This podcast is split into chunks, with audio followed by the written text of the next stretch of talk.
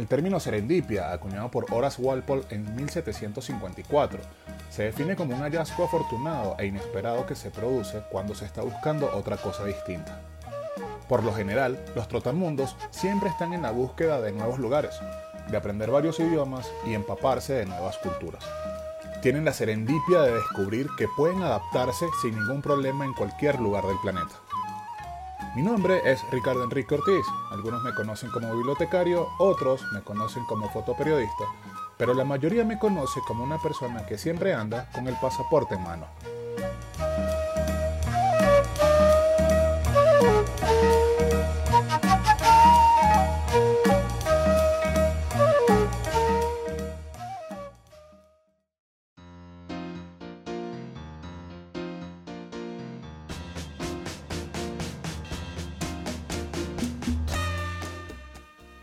Bienvenidos a este quinto episodio de Pasaporte en Mano, un espacio creado para ser el vocero de aquellos migrantes que quieran compartir sus historias fuera de casa.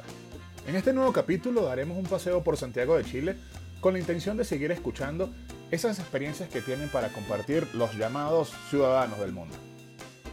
En este episodio conversaré con la periodista venezolana Catherine Lemus, que actualmente reside en Chile, donde hablaremos con un trago a la distancia sobre viajes y letras a la que quiero presentar de la siguiente manera. Pasar de viajera a emigrante es cambiar tu mochila por una, una maleta de ruedas. Es tomar un avión por una razón. Es llevar tus raíces como un sello de identificación. Pero ambas tienen algo en común. Pueden documentar su vida a través de las palabras. Para Catherine probablemente sean iguales estos términos, aunque se considere doblemente migrante, siempre será vista como una viajera curiosa con mucho sabor y guaguanco. aplausos, aplausos. Me gustó, me gustó. En especial el final. Créeme que tuve miedo de escribir estas palabras. No, para nada. Me parece que quedó perfecto. No, como te digo, Em, apenas estamos conociéndonos, em, describirte em, en esta entrevista, quería, quería regalarte estas palabras a ver si, si se asemejaba lo, a tu Cuando descripción. me lo copio. no, no, está bueno, me gustó. El, final está bueno, sabor y guaguanco. Sabor y guaguanco. Por eso me lleva a esta pregunta, Catherine, si hay una diferencia entre viajero y migrante para ti.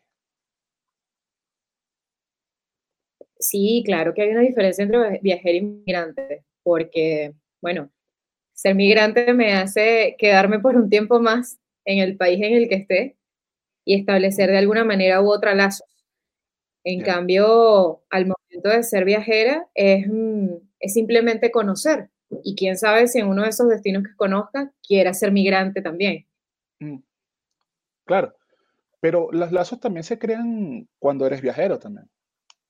Por supuesto, sí, sí, por supuesto. Pero me refiero a que igual cuando, cuando eres migrante, de alguna manera u otra, sabes que, que tu lugar es ese, que tu mm. destino es ese. Por lo menos por un tiempo determinado, pero, pero tu destino es ese. En cambio, al ser viajera, aprovechas más el tiempo porque sabes que vas a estar en, ese determinado lugar por, un tiempo determinado, pues sea una semana, dos semanas, un mes. Entonces tratas de aprovechar al máximo para conocer, para aprender la cultura del país, para probar su gastronomía, conocer sus lugares.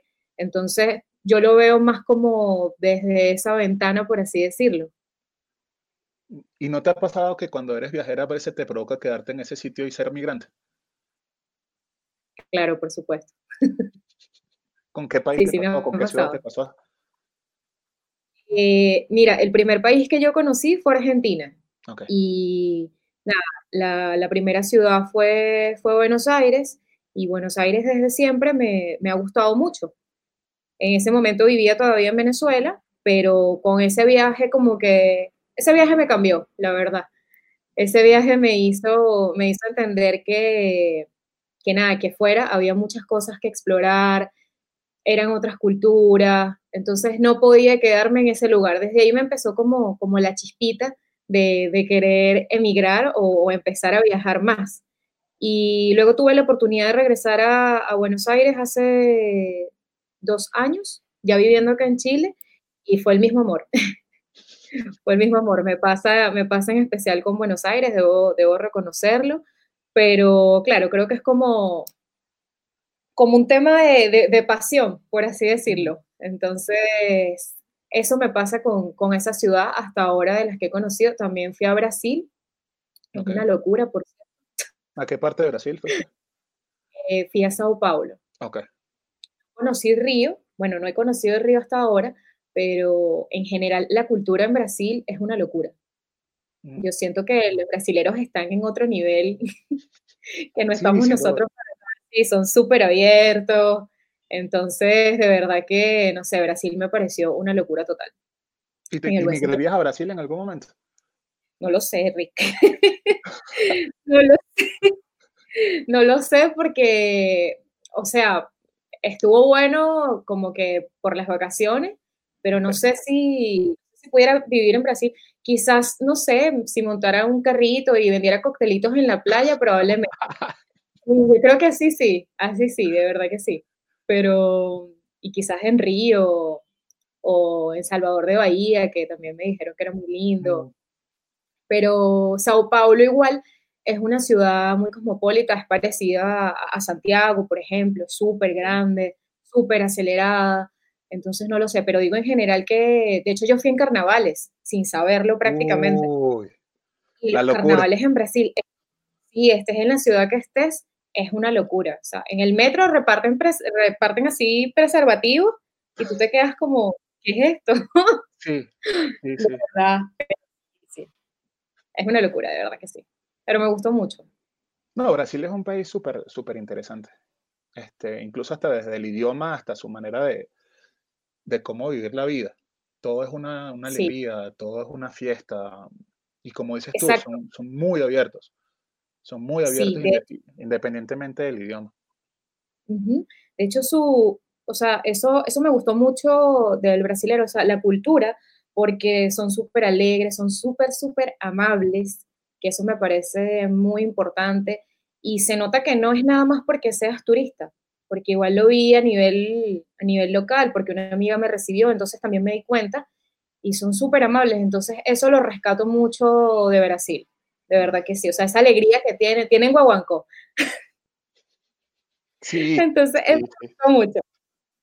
Sé que hay una entrevista eh, que quería tocar. Es la entrevista que te hicieron para Sello Cultural, donde dijiste que escribir es una manera de hacer catarsis.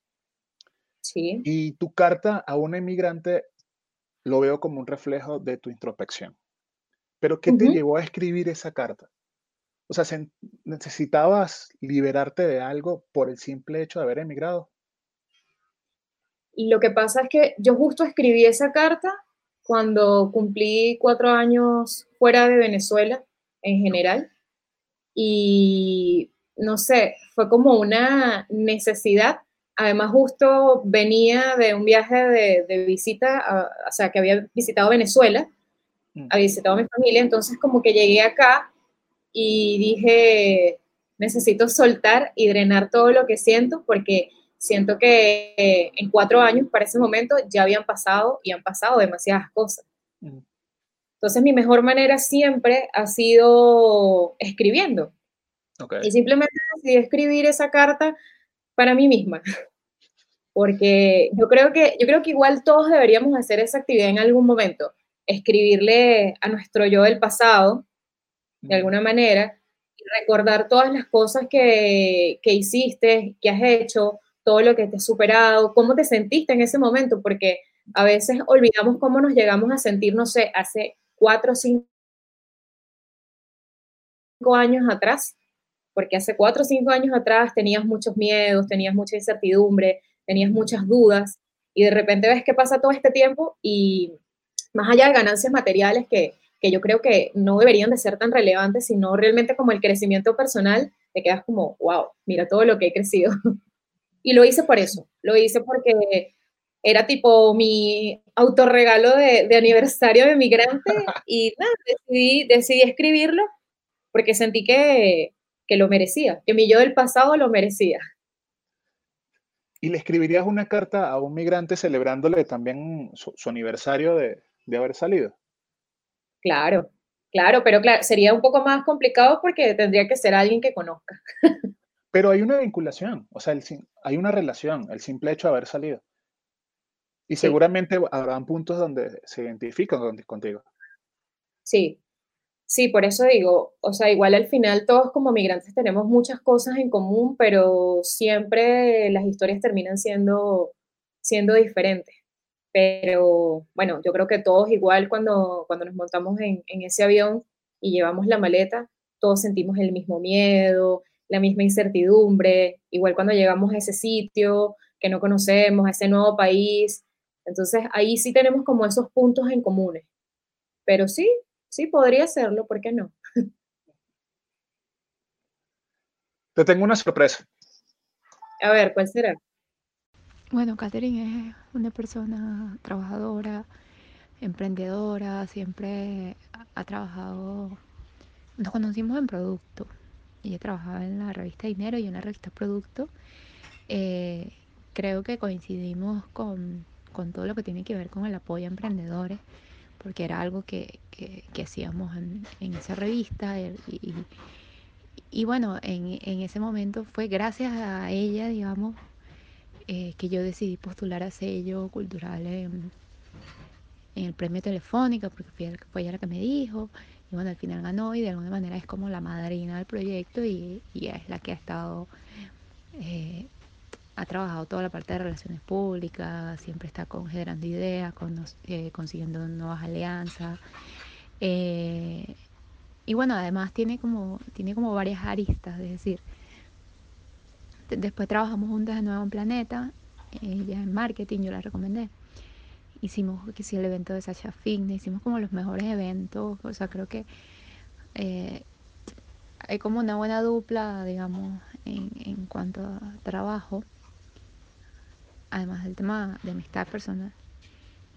Pero bueno, es interesante porque no es solo, está a su lado periodístico, su lado emprendedor, su lado apoyo al emprendedor, pero además está a su lado de que es bartender y que le gusta viajar muchísimo. Entonces, bueno, ha vivido en dos países, eh, en ambos países ha trabajado en el área y, y como bartender, entonces creo que es una persona eh, disciplinada, apasionada por su sueño, echada para adelante, sería como, y también tiene su lado eh, muy ligado al humor.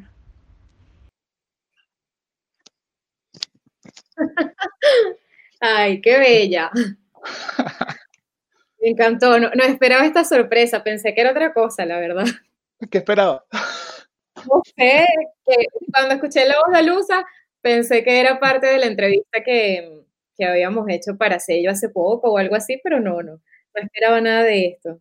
Qué, qué linda, muchas gracias. No, no, Luza me, me hizo la recomendación la, aquella vez que nosotros tuvimos la, la primera entrevista. Em, y la historia de Luza, o sea, para las personas que están escuchando en este momento el podcast, los invito a escuchar el primer episodio. ¿Sí? Y no, Luza este, me dio la recomendación de hablar contigo. O sea, como dos personas más, eh, como dos migrantes más, con, una historia sumamente interesante y que, tenía que haber sido contada. Genial, qué bueno. Me gustó, me gustó, me gustaron sus palabras. En un ratico le escribo. Tengo una pregunta con, el audio de, de Luza. Ok. Eres bartender también. Sí. Ahora, ¿Con qué trago tú te eh, identificarías como migrante? Como migrante, mira. Oye, a mí me encanta. Primero debo decir algo, o sea, el destilado que más me gusta es el whisky, partiendo por ahí. obviamente el ron, está en mi corazón, pero el whisky para mí es otra cosa. Eso no tiene comparación. Y partiendo de ahí, este, como que el cóctel así con el que más me identifico a base, por lo menos de whisky, que es lo que más me gusta, es el whisky sour, que no sé si lo has mm. tomado, no sé si lo has probado, pero es tipo como un pisco sour, pero con whisky. Mm. Entonces, es que el whisky es bendito, o sea, eso es otra cosa. al, menos, para mí, el whisky sour me gusta mucho, la verdad. Con sinceridad pensé que ibas a decir algo sobre el ron, pero me, me llamó la atención lo del whisky. Sí, es que todo el mundo cree, eh, de hecho me pasa acá con, con, con mis compañeros chilenos que se asombran cuando les digo que me gusta el whisky, porque juran que voy a responder ron. Y mm. no, o sea, me gusta el ron, obviamente, creo que todos lo, lo llevamos en la sangre, pero, pero mi debilidad, mi debilidad es el whisky. Mm. De verdad, me gusta mucho el whisky. ¿Y qué te llevó a ser bartender? Mira, la verdad, este, muy a diferencia de, de, lo que puede pensar la gente, porque llegó un punto en el que el tema de ser bartender se volvió quizás una moda o tipo una válvula de escape en el sentido de que, ah, ya, bueno, como voy a migrar, voy a hacer un curso, no sé, de chef, de bartender, que ojo, no está mal, para poder llevarme este oficio afuera y saber, y tener algo que, que, que hacer, aparte de, de, lo que ya sé hacer, pues. Pero en mi caso no fue así, porque de hecho cuando yo hice el curso de bartender, por mi cabeza ni había pasado a emigrar, te lo juro. Mm, fíjate. no, yo hice este curso completamente en blanco, en cero, en el sentido de esperar lucrarme de él. Y la historia es bastante cómica porque yo hago el curso, primero porque me llamaba mucho la atención desde siempre, como que no, pero yo, quiero aprender este tema de la coctelería y tal, que no sé qué. Y cómo olvidar cuando lo, o sea, me interesé, me, me puse a buscar para hacerlo en la academia, que les jalé mucho a muchos amigos para que se inscribieran conmigo en el curso porque no quería hacerlo sola, típico que uno siempre busca como alguien para hacer un curso o algo así, o entrenar, pero bueno, al final nadie quiso, nadie quiso, y yo dije, ya, yo me voy a inscribir en mi curso yo sola, y listo. Me inscribí en el curso y me fue súper bien, de verdad me gustó mucho, o sea, cada vez que iba a una clase me gustaba más y me gustaba más, y el curso lo estaba haciendo los días domingo. Ok. El primer curso, porque no, ya se había agotado el cupo de los sábados, lo termino un domingo y en esa semana siguiente, el martes, me llaman de la misma academia para decirme, había una vacante para empezar ese viernes de esa semana como ayudante de barra en un restaurante en Caracas que se llama Fábula. Ok. Estaban con un proyecto de que es bartender y bueno, me dijeron, o sea, obviamente había que mandar una foto con el cóctel de la graduación y tal, y escogieron como que a los mejores, no lo sé, digo yo. y a partir de ese viernes hasta ahora, exceptuando este tema de pandemia, no he dejado de trabajar en ello. Mm. Y yo, de verdad, con la mano en el corazón, te digo que yo no hice ese curso con la intención de, de sacarle provecho. De, es más, yo ni me imaginé cuando empecé a hacer ese curso que yo iba a trabajar en esto. Yo lo hice porque quería aprender del tema y, digamos, bueno, tengo ese conocimiento, quizás para compartir con los panas y ya, pero al final, mira, terminó convirtiéndose en una pasión, o sea, te lo juro que no, no esperé trabajar en ello, de verdad.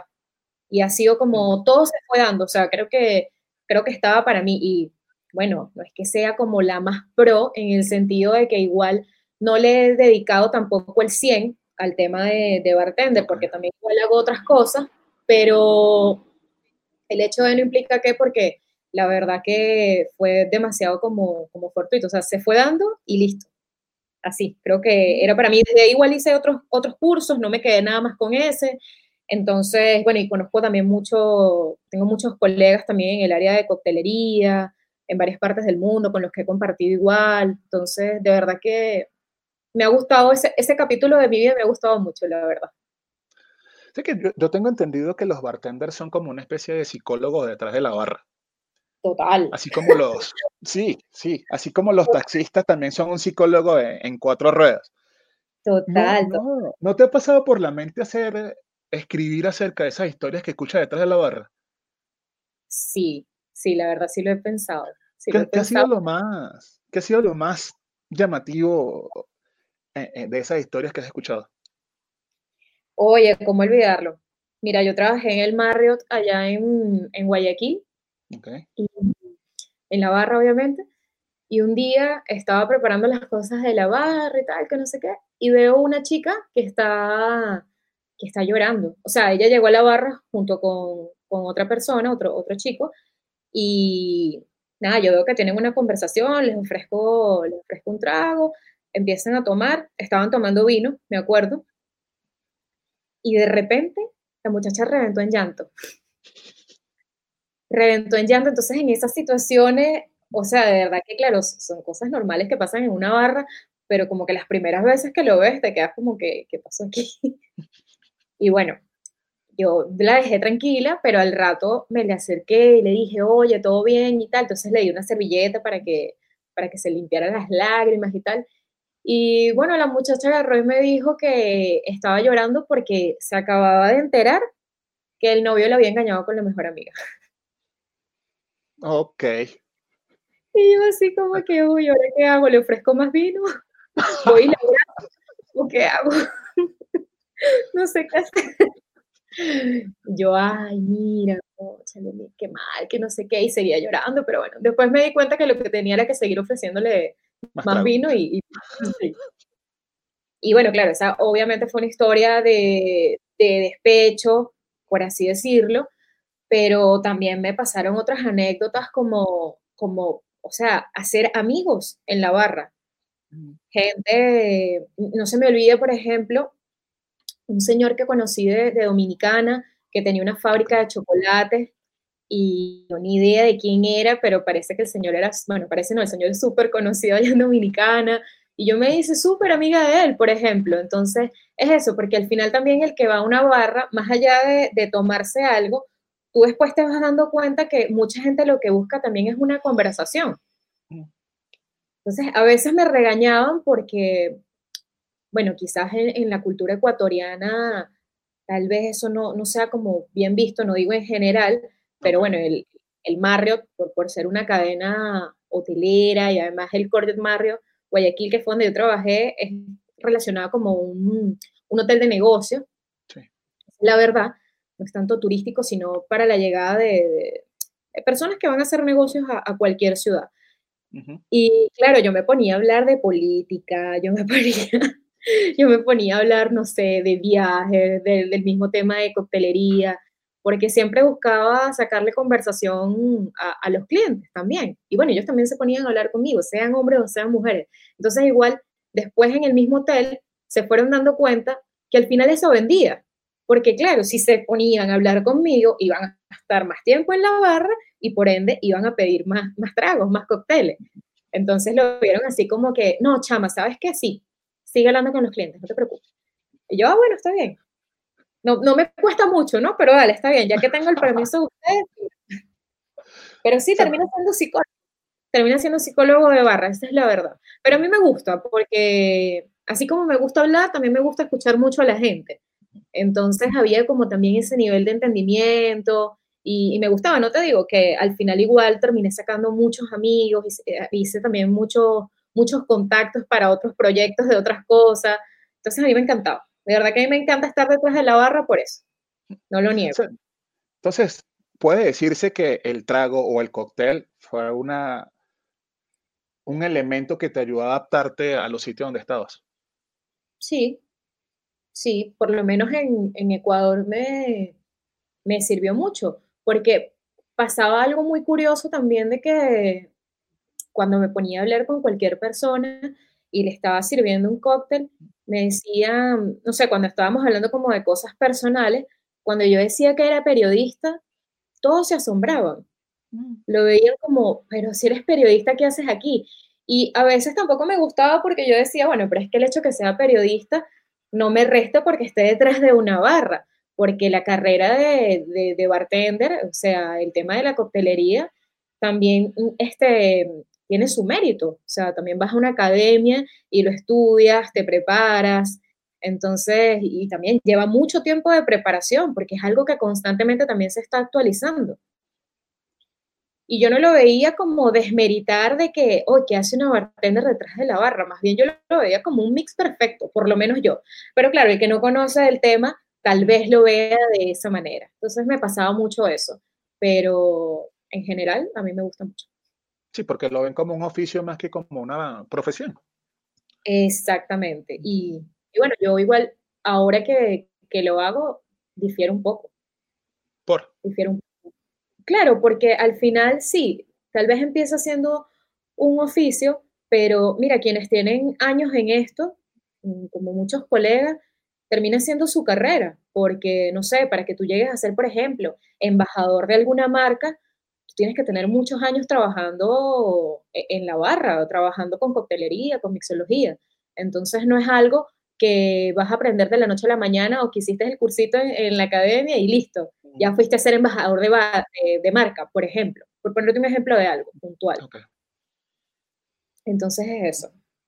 ¿Y dónde crees que te adaptaste más rápido? Yo creo que me adapté más rápido aquí en Chile. Y me adapté más rápido aquí en Chile porque ya venía igual con, con cierta experiencia migratoria de Ecuador. Entonces, obviamente, a pesar de que son dos países distintos, pero claro, al llegar aquí ya sabía ciertas cosas que había vivido como migrante en Ecuador. En cambio, en Ecuador fue como, ¿qué es esto? ¿Ahora qué tengo que hacer? Porque la verdad me pasó así. Pero claro, cuando llegué aquí a Chile ya, ya, sabía, ya sabía, por ejemplo, qué errores no cometer que de pronto cometí en Ecuador, por poner un ejemplo. O qué sabía, no ¿Y qué error crees que cometiste en Ecuador? ¿Qué error creo que cometí en Ecuador? Em, ay, no sé. Me volviste a dejar pancho. O sea, lo, dije de verdad con, certeza porque, claro, al principio uno como que no sabe muchas cosas. No, no sé. No sabría qué responder exactamente. Tengo como muchas cosas en la cabeza. Porque bien es cierto que uno cuando sale por primera vez, y es una de las cosas que dijo eh, Paul en la entrevista pasada, que también los invito a escuchar la entrevista en el episodio 4, que a veces uno sale pero no sabes qué hacer cuando estás afuera. Entonces eso, eso de alguna manera te hace ser curioso y te hace preguntar, ¿qué hago yo aquí? Sí, es verdad, es verdad. Y, ahora que lo dices así, me diste una pista para, la pregunta que, que no supe responder, que, claro, por ejemplo, por ejemplo, eh, cuando yo llegué a Ecuador, que no sabía, tú lo primero que llevas en la cabeza es que necesitas conseguir un trabajo. No importa de qué, mientras sea decente, obviamente, pero que necesitas conseguir un trabajo. En cambio, esta segunda vez de, de migrante en Chile, obviamente necesitaba conseguir un trabajo también, pero ya estaba como más clara de cuáles eran mis fuertes y cuáles no. Porque a veces yo escucho mucho una frase y, por ejemplo, yo, yo le he dicho, pero tiene sus límites también, de que uno dice, no, yo le he hecho pichón a lo que sea. Mm. Y como he escuchado esa frase, de esas mismas personas también los he visto diciendo, no, pero yo no voy a limpiar un baño, por ejemplo. Okay. Entonces, oh, yo no, yo no digo que eso esté bien o esté mal, de verdad que no lo critico porque tú como, como persona, como ser humano y también como migrante, tienes que conocer cuáles son tus límites. Y si de verdad tú no estás dispuesto a limpiar un baño, a limpiar un piso, está bien.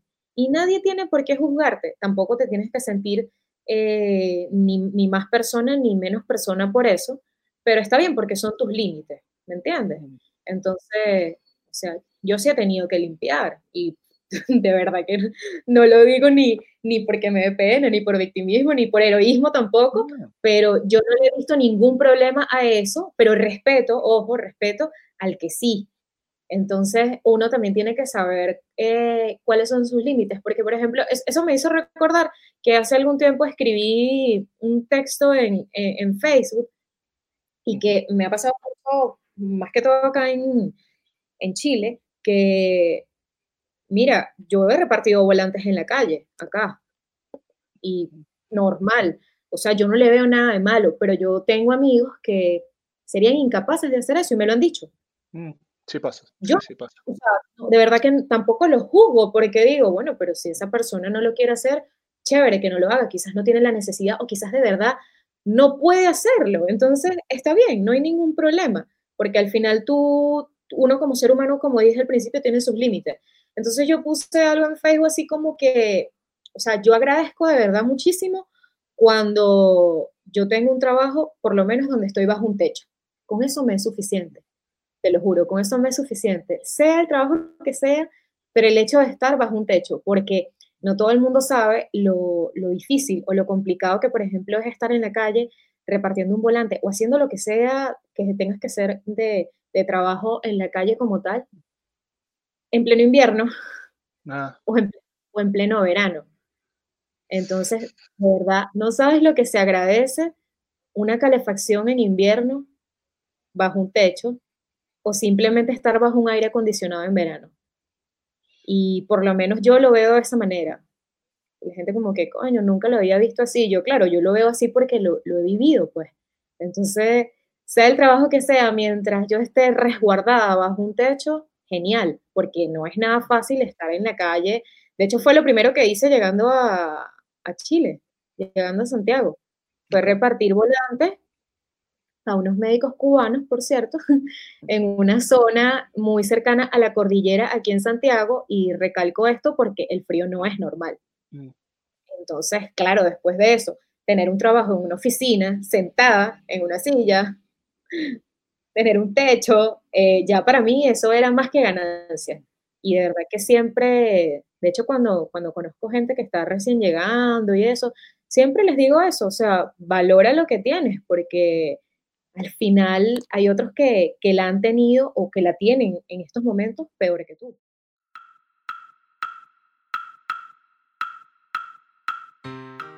Bienvenidos al primer episodio de Guaguancó Podcast, un podcast 100% casero, hecho en cuarentena y con mucho sabor caribeño.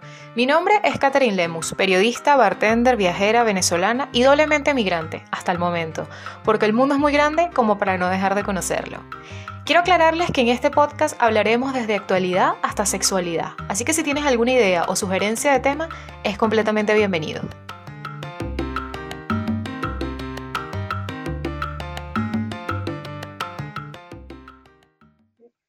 ¿Cómo le explica el significado de guaguancó a un chileno? Uy, con mucho sabor.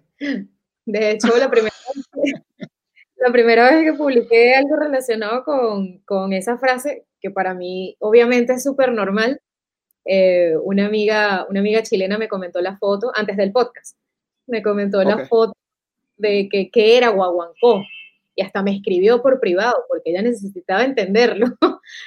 Y pues nada, obviamente el guaguancó es un, un género musical que, que viene de Cuba, de hecho, de la salsa, pero también coloquial, coloquialmente hablando, bueno, mucha gente te le dice, no, pero es que tú tienes guaguancó. Bueno, yo tengo mucho tiempo ya escuchándolo, entonces me gusta. De hecho, yo particularmente me he apropiado de esa frase porque si buscas el significado, dice eso, persona con carisma, alegre, con ritmo, con sabor.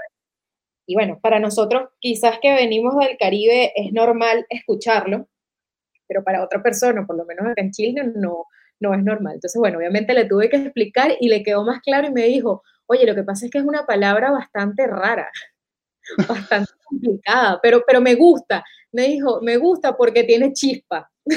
Ella lo vio Ah, así, exacto, me gusta porque tiene chispa. Y yo, sí, bueno, va por ahí la cuestión, lo entendiste. No, pero fíjate que chispa se usa, bueno, en Chile, o sea, que ahorita que me estoy dando cuenta que lo usan bastante, en México, pero en Venezuela nosotros no usamos la palabra chispa, por ejemplo. No, no es tan común.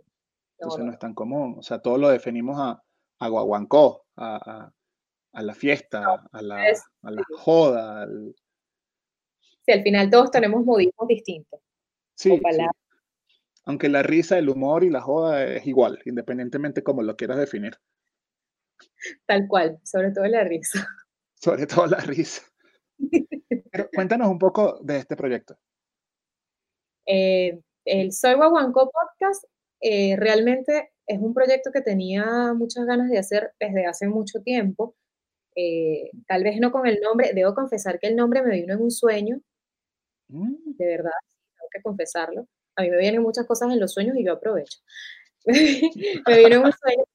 Obviamente, ya yo me imagino también, pues, que lo habré soñado porque tengo rato con, con- con la palabrita que la uso pa- para muchas cosas, pero era como soñé y dije, ya, así se va a llamar. Ese- esa es la verdadera historia que todavía nadie sabe, que vino en un sueño.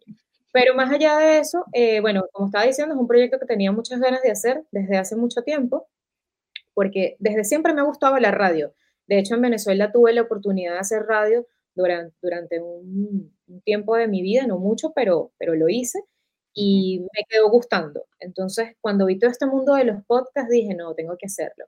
Empecé con el de sello, haciéndole la voz, de hecho actualmente todavía se la hago, la voz al podcast de, de sello cultural, y desde ahí dije, oye, pero ya va, ahora que estoy haciendo esto, creo que es el momento de hacer el mío, o sea, de tener uno propio, con mi propio sello, con mi propio guaguancó, y listo, pues ahí nace, ahí nace Soy Guaguancó Podcast, y no quise como, digamos, eh, clasificarlo en algún tema en particular, aunque va a predominar el tema de los viajes por razones obvias, porque me gusta mucho, pero quiero meterle de todo, o sea, de hecho le estoy metiendo de todo, tanto actualidad, eh, viajes, voy a hablar del tema también de, de bartender, eh, anécdotas que no necesariamente tienen que ser de viajes, pueden ser de, de cualquier cosa, también obviamente están las redes y está el, correo soyguaguanco.gmail.com para quien quiera mandar alguna sugerencia de tema. Más adelante pretendo tener invitados también, pero en estos primeros capítulos, digamos, pilotos, los estoy haciendo para ver qué tal va y cómo es también la receptividad del público. Pero quiero que sea bastante abierto, también quiero hablar de sexualidad, por ejemplo, y por eso le, puse ese nombre porque dije, bueno, al final es ritmo y sabor y aquí entramos todos. Ah, claro, claro. Exacto. No, está bueno. Em, tuve la oportunidad de escucharlo. Eh, igual manera invito a todos para que escuchen Soy Guaguanco Podcast, que vamos a dar el, el link de la, de la dirección en, en la leyenda de este, de este episodio. Sí, y de hecho hay una nota curiosa en, en, el primer episodio que tienes en el podcast acerca de tu viaje en Argentina. ¿sí? eh, hay otros detalles que faltaron allí que, no, con lo que no lo dijiste en tu anécdota? Que estaba súper asustada. Principalmente, yo dije, aquí es mi fin. o sea, no, creo, creo, que, creo que lo conté todo. Eh, no sé, quizás me pasé la parada por, por, por tonta, por andar viendo y tomando fotos y se me pasó pararme donde no era y bueno, al final yo decía, esto no tiene fin, o sea, voy a terminar en Uruguay, ¿a dónde voy? No entiendo. y mm, nada, la verdad, de verdad estaba muy asustada, estaba muy asustada porque literal estaba en el medio de la nada. Ahí en el río, en un muelle. Además, el muelle donde finalmente me, me bajé estaba muy alejado de todo, porque de hecho ahí hay un museo en, ese, en esa ciudad antigua que es donde la gente generalmente se baja y empieza a hacer como el recorrido turístico. Pero donde yo me quedé, yo veía era como casitas de palafito, un perrito, y yo así como, Dios mío, ¿qué hago? ¿Será que es que de verdad voy a dormir aquí? Y no pasaban las lanchitas, las super lanchas que, que te llevan ahí, no pasaban. Y bueno, eh, lo que cuento en la historia es cierto, o sea, yo tuve que escribirle a los amigos que me recibieron en Buenos Aires y mandarles la ubicación, mira, estoy aquí, en este punto, escriban en la policía del agua, literal, por favor me rescaten porque yo mañana me regreso y yo necesito llegar a tiempo a Buenos Aires. Y ellos, no, quédate tranquila. Y de verdad se tardaron muchísimo. Y, la respuesta era esa, tiene que esperar. No había otra respuesta. O sea, quédese tranquila, tiene que esperar. Gracias a Dios tenía señal. Porque yo creo que si no, hubiese, si no hubiese tenido señal, hubiese sido peor. Pero bueno, tenía señal, me pude comunicar y finalmente cuando llegaron fue como, yo vi la luz, de verdad. Yo vi la luz. O sea, fue como, además tenía hambre, no había comido. Sí, mm. creo que me faltó ese detalle. Entonces era como la mezcla de todo. No, no, no. En serio que me gustó mucho, de verdad, ir a Tigre, conocer, conocer esa ciudad, pero esa anécdota fue como, mira, no, esto no me vuelve a pasar.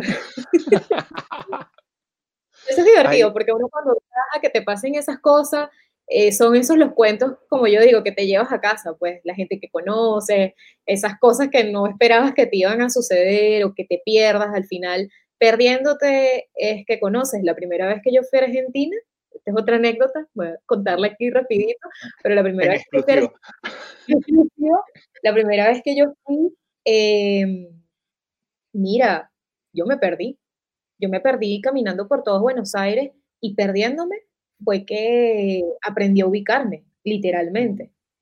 ¿Sabes? Pasé como dos semanas nada más allá y de verdad que yo me puse a caminar, a caminar, a caminar, pero fue bastante chévere porque fíjate, esa vez me perdí tanto que conocí ciertos lugares que cuando voy por segunda vez, mis amigos como, no, pero este, aquí tienes como que el, está Movie, que no sé qué, tienes esto y tal, y yo, no, pero es que yo conozco por ahí. Pero si tú nada más has venido una vez y yo, pero esa vez me perdí tanto que aprendí. Y de verdad fue así. La primera vez me perdí tanto caminando en Buenos Aires que me acuerdo que llegué al jardín japonés y no sé cómo llegué, y después la segunda vez ya sabía cómo llegar. Entonces fue como, dije, bueno, chévere, por lo menos sirvió para algo. Entonces, quiere decir, entonces quiere decir que el perderse también es una manera de, de cómo adaptarse a una ciudad. Sí, podríamos decir que es tipo de filosofía. Perder te ayuda a encontrarte en muchos aspectos. De verdad que sí. Por lo menos si vuelvo a ir a Tigre, no me vuelve a pasar eso. Espero yo.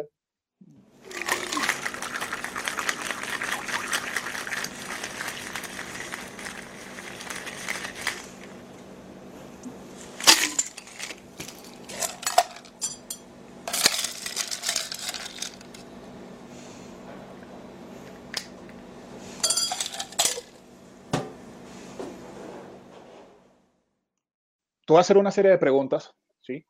Y las respuestas que quiero sean relacionadas a todo lo que ha sido tus viajes, tus experiencias como migrante, tus experiencias como viajero. ¿Te parece? Ok. ¿Puedo llamar a un amigo? Okay. no, mm, mentira. Sí, también. no, a ver, puedes consultar con la audiencia. No, no adelante, está bien. Okay. escucho.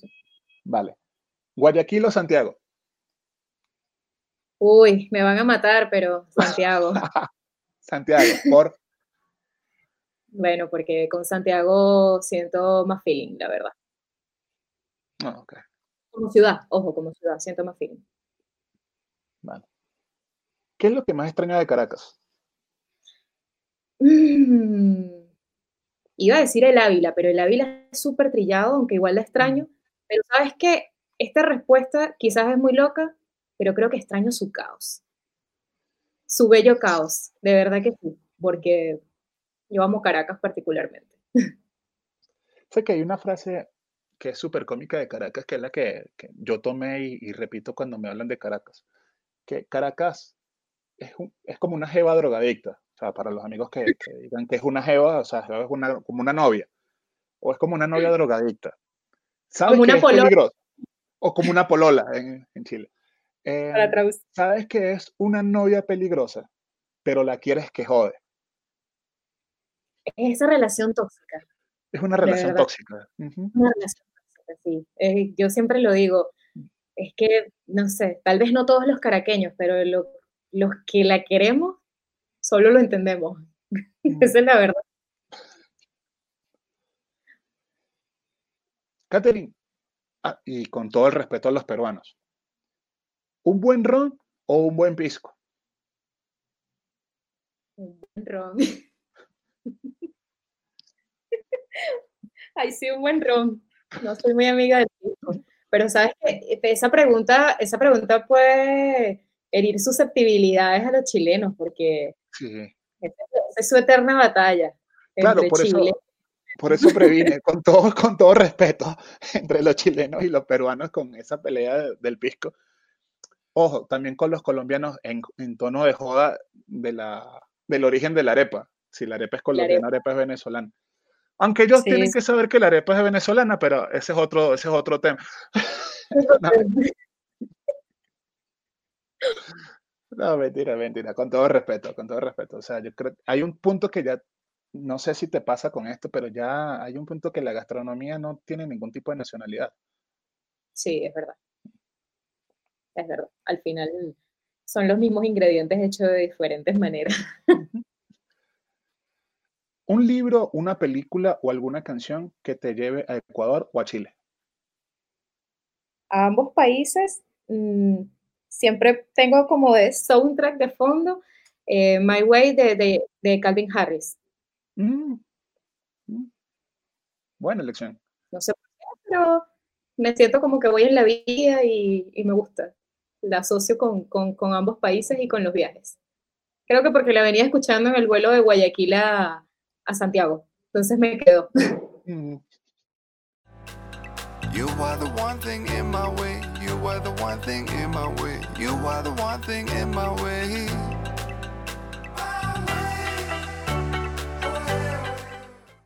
si te tocara emigrar a otro país, ¿a cuál sería? Es una pregunta que me han hecho mucho y la verdad, para ser muy honesta, no tengo una respuesta concreta. Me muero por conocer eh, Nueva York, o sea, por ir a los Estados Unidos y conocer Nueva York. Es la ciudad de mis sueños, de verdad. Más no sé si viviría allá, para ser muy honesta.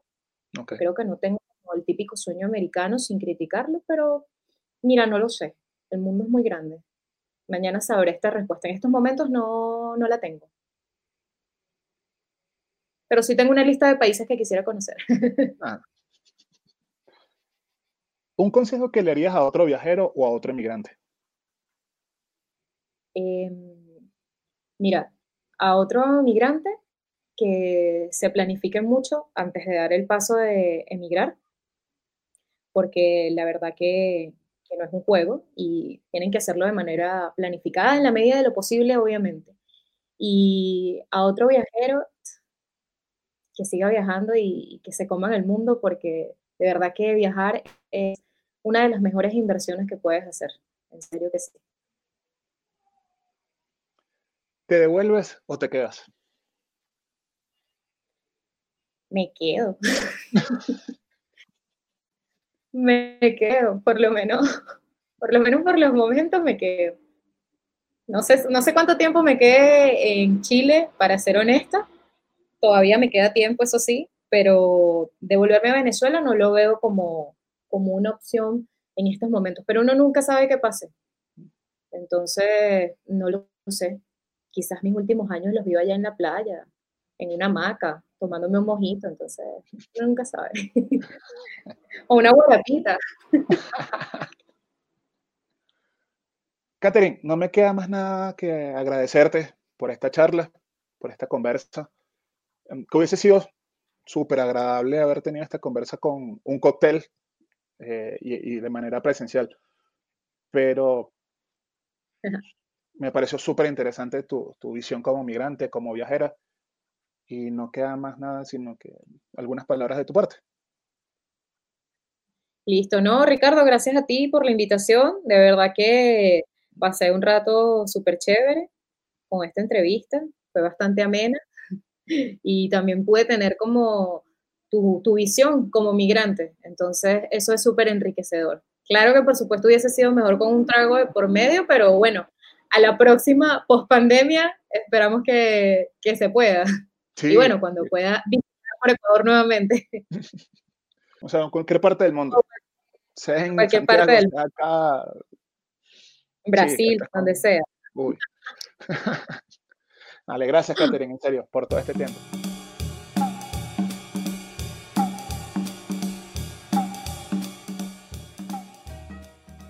Y con esta agradable conversa cerramos este quinto episodio. Si te gustó esta charla, no está de más invitarte a compartir y seguirnos en nuestras redes como arroba pasa en mano. Me despido hasta un próximo episodio y así poder compartir contigo las diferentes historias que se esconden detrás de los ciudadanos del mundo.